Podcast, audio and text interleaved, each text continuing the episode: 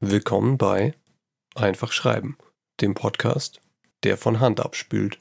Ja, zugegeben, nicht ganz freiwillig. Unsere Spülmaschine ist kaputt gegangen. Und wie sehr sie einem fehlt, merkt man dann doch erst, wenn man sich jeden Tag zwei Stunden lang die Finger in Spülwasser aufweicht und beim Abtrocknen blutig scheuert. Ja, ja, heul, heul.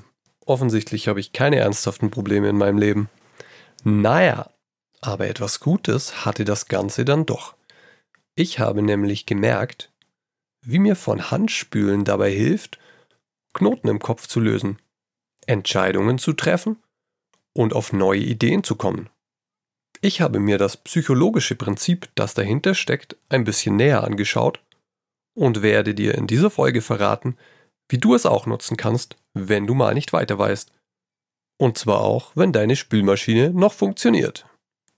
Aber zunächst ein kleiner Einblick in mein aufregendes Leben. Was bei mir so los war, erfährst du in Aus dem Leben eines Schreibenichts oder Die Leiden des jungen Autors. Psst, psst, ich habe die Struktur des Podcasts wieder ein bisschen angepasst. Das ist einfach ein laufendes Projekt und ich operiere gern am offenen Herzen. Hashtag agiles Arbeiten. Aber bevor ich diesen bahnbrechenden Tipp mit dir teile, werfen wir doch einen Blick hinter die Kulissen in mein aufregendes Leben. Aus dem Leben eines Schreibenichts oder die Leiden des jungen Autors. Jo, ich war immer noch dabei, meinen Plan für dieses Jahr auszuarbeiten, beziehungsweise meine Ziele in Aufgaben und Gewohnheiten zu übersetzen. Für das erste Quartal habe ich mir vorgenommen, mein bevorzugtes Storytelling-Format und Genre zu finden, um mich danach hineinzustürzen. Ich habe zwar einiges an Schreib- und Storytelling-Erfahrung, aber eher in den Bereichen Journalismus und Marketing. Im Bereich Fiction suche ich mich noch selbst, könnte man sagen. Hier habe ich als studierter Literaturwissenschaftler vorrangig Erfahrung in der Analyse. Naja, und bei dieser Übersetzung meiner Ziele, da musste ich viele Entscheidungen treffen. Und dabei hat mir die Methode, über die ich beim Spülen gestolpert bin, sehr geholfen. Hm, das klang jetzt nach einem schmerzhaften Missgeschick im Haushalt. Aber da sollen ja auch die meisten Unfälle passieren. Ah, zurück zum Thema. Auf zum Thema der Woche. Wie man Probleme löst indem man sie ignoriert. Kennst du das? Du sitzt vor einem weißen Blatt Papier, slash Bildschirm, das dich fies anstarrt. Wie es das ohne Augen schafft, bleibt für immer ein Geheimnis. Aber wir beide wissen, es ist möglich. Natürlich spreche ich von der guten alten Schreibblockade. Man weiß einfach nicht mehr weiter. Es kommt einem fast so vor, als hätte man vergessen, wie man schreibt oder seine Muttersprache verlernt. Was übrigens ein interessantes Writing Prompt für eine Geschichte wäre. Naja, jedenfalls hilft meine Methode der Woche gegen Schreibblockaden. Sie hilft aber auch, wenn du Probleme hast, dich zu entscheiden. Zum Beispiel, welche deiner vielen Geschichtenideen du als nächstes umsetzen willst. Die romantische Komödie, Klammer auf, spicy. Oder die Splatter-Horror-Idee, die dir einfach nicht mehr aus dem Kopf geht. Oder wie es in der Geschichte weitergeht, an der du gerade schreibst. Soll sich Grazia, die Werwolfprinzessin, die bis zu ihrem 15. Lebensjahr bei Menschen aufgewachsen ist und erst kürzlich von ihrem Erbe erfahren hat, in den Testosteron sprühenden Monsterjäger Jack verlieben, von dem sie weiß, dass er eigentlich nur auf der Erde ist, um ihresgleichen auszurotten? Oder doch lieber in den wohlerzogenen Werwolfprinz, der ihr seit ihrer Geburt versprochen ist? Oder ob du nicht doch noch einen siebten Nebenplot in deine Geschichte einbauen willst.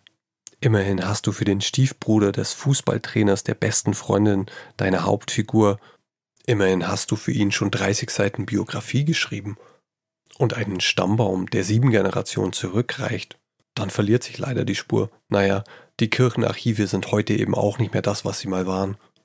Oder sitzt du gerade beim Überarbeiten deiner Geschichte hast den Satz schon zehnmal umgeschrieben, jedes Wort dreimal ausgetauscht und bist dir nicht mehr sicher, ob vor dir ein Shakespeare'sches Meisterwerk liegt? Oder der wirste Sprachbrei, seit du neulich mal deine Einkaufsliste mit einem Taschentuch verwechselt und reingeschneuzt hast? Falls dich diese Beispiele verwirrt haben, hier nochmal eine nüchterne Zusammenfassung. Du arbeitest verbissen an etwas, aber kommst nicht auf die Lösung. Du hast einen Knoten im Gehirn. Keine Sorge, den machen wir jetzt raus. Indem wir nichts tun. Wie bitte? Nichts? Naja, nicht ganz nichts, aber zumindest nichts, was direkt mit deiner Aufgabe zu tun hat. Die lassen wir jetzt nämlich liegen und stattdessen gehen wir eine Runde spazieren oder joggen oder machen wie ich den Abwasch oder putzen das Fenster, rasieren uns, duschen oder sonst etwas, bei dem dein Körper moderat gefordert ist, dein Kopf aber nicht. Zum Smartphone oder Computer zu greifen, im Internet zu surfen oder deine liebsten Social Media Channels abzuchecken, funktioniert hierfür übrigens nicht. Ganz im Gegenteil. Aber wie soll dir das jetzt helfen, dein Problem zu lösen? Um das zu erfahren, öffne bitte die Banking-App deines Vertrauens und gib folgende IBAN ein. He, kleiner Scherz. Also pass auf. Das psychologische Prinzip dahinter heißt Incubation-Effekt oder auf Deutsch Inkubationseffekt. Und das bedeutet, weniger blumig ausgedrückt, du machst eine Pause von dem aktiven Versuch, ein Problem zu lösen und erlaubst deinem Unterbewusstsein, wie nett von dir, im Hintergrund weiter daran zu arbeiten. Während du deinen Körper beschäftigst, kann das Gehirn im Hintergrund unterbewusst analysieren und mögliche Lösungen finden. Du beschäftigst deinen Körper und dein Bewusstsein mit nicht allzu komplexen Tätigkeiten und das Unterbewusstsein hat endlich mal Zeit, sich um deinen Kram zu kümmern. Für mich funktionieren Putzen und Joggen ganz hervorragend, aber auch Rasieren, Duschen oder auch Autofahren. Achtung, natürlich muss man beim Autofahren aufpassen, aber als Pendler bin ich meine Strecke schon hunderte Male gefahren. Das heißt, ich kenne sie in- und auswendig, ich weiß, wo die gefährlichen Stellen sind.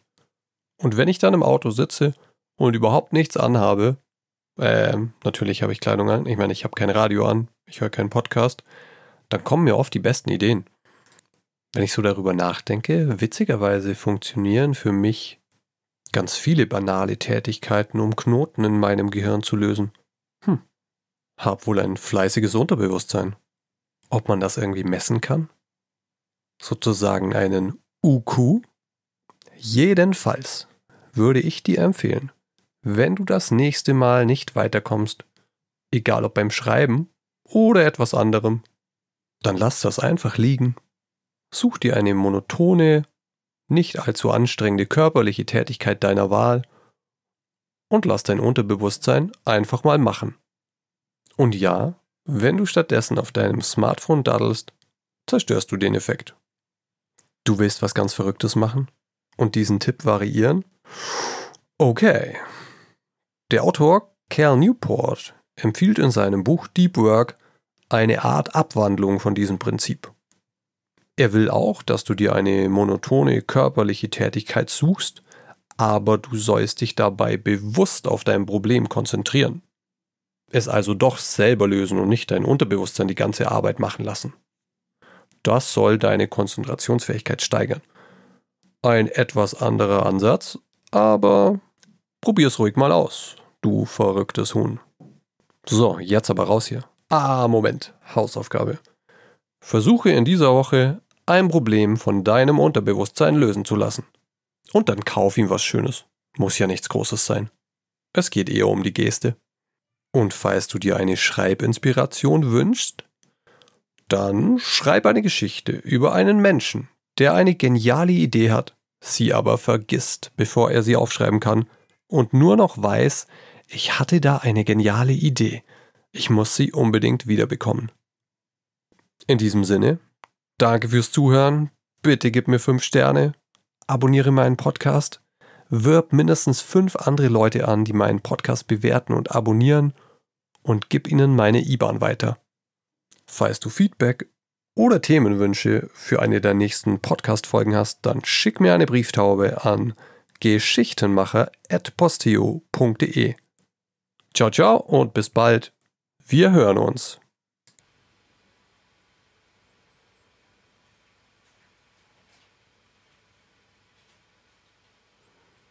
So, ich google jetzt erstmal UQ. UQ. Meintest du, gibt es ein IQ? Nein, Google. UQ. Die University of Queensland? Nein. UQ oder Isomatte oder Hä? Internet in Japan. Wie mag's von UQ? Hm, scheint's nicht zu geben. Na gut. Ich lasse jetzt erstmal mein Unterbewusstsein meine Steuererklärung machen. Hehe.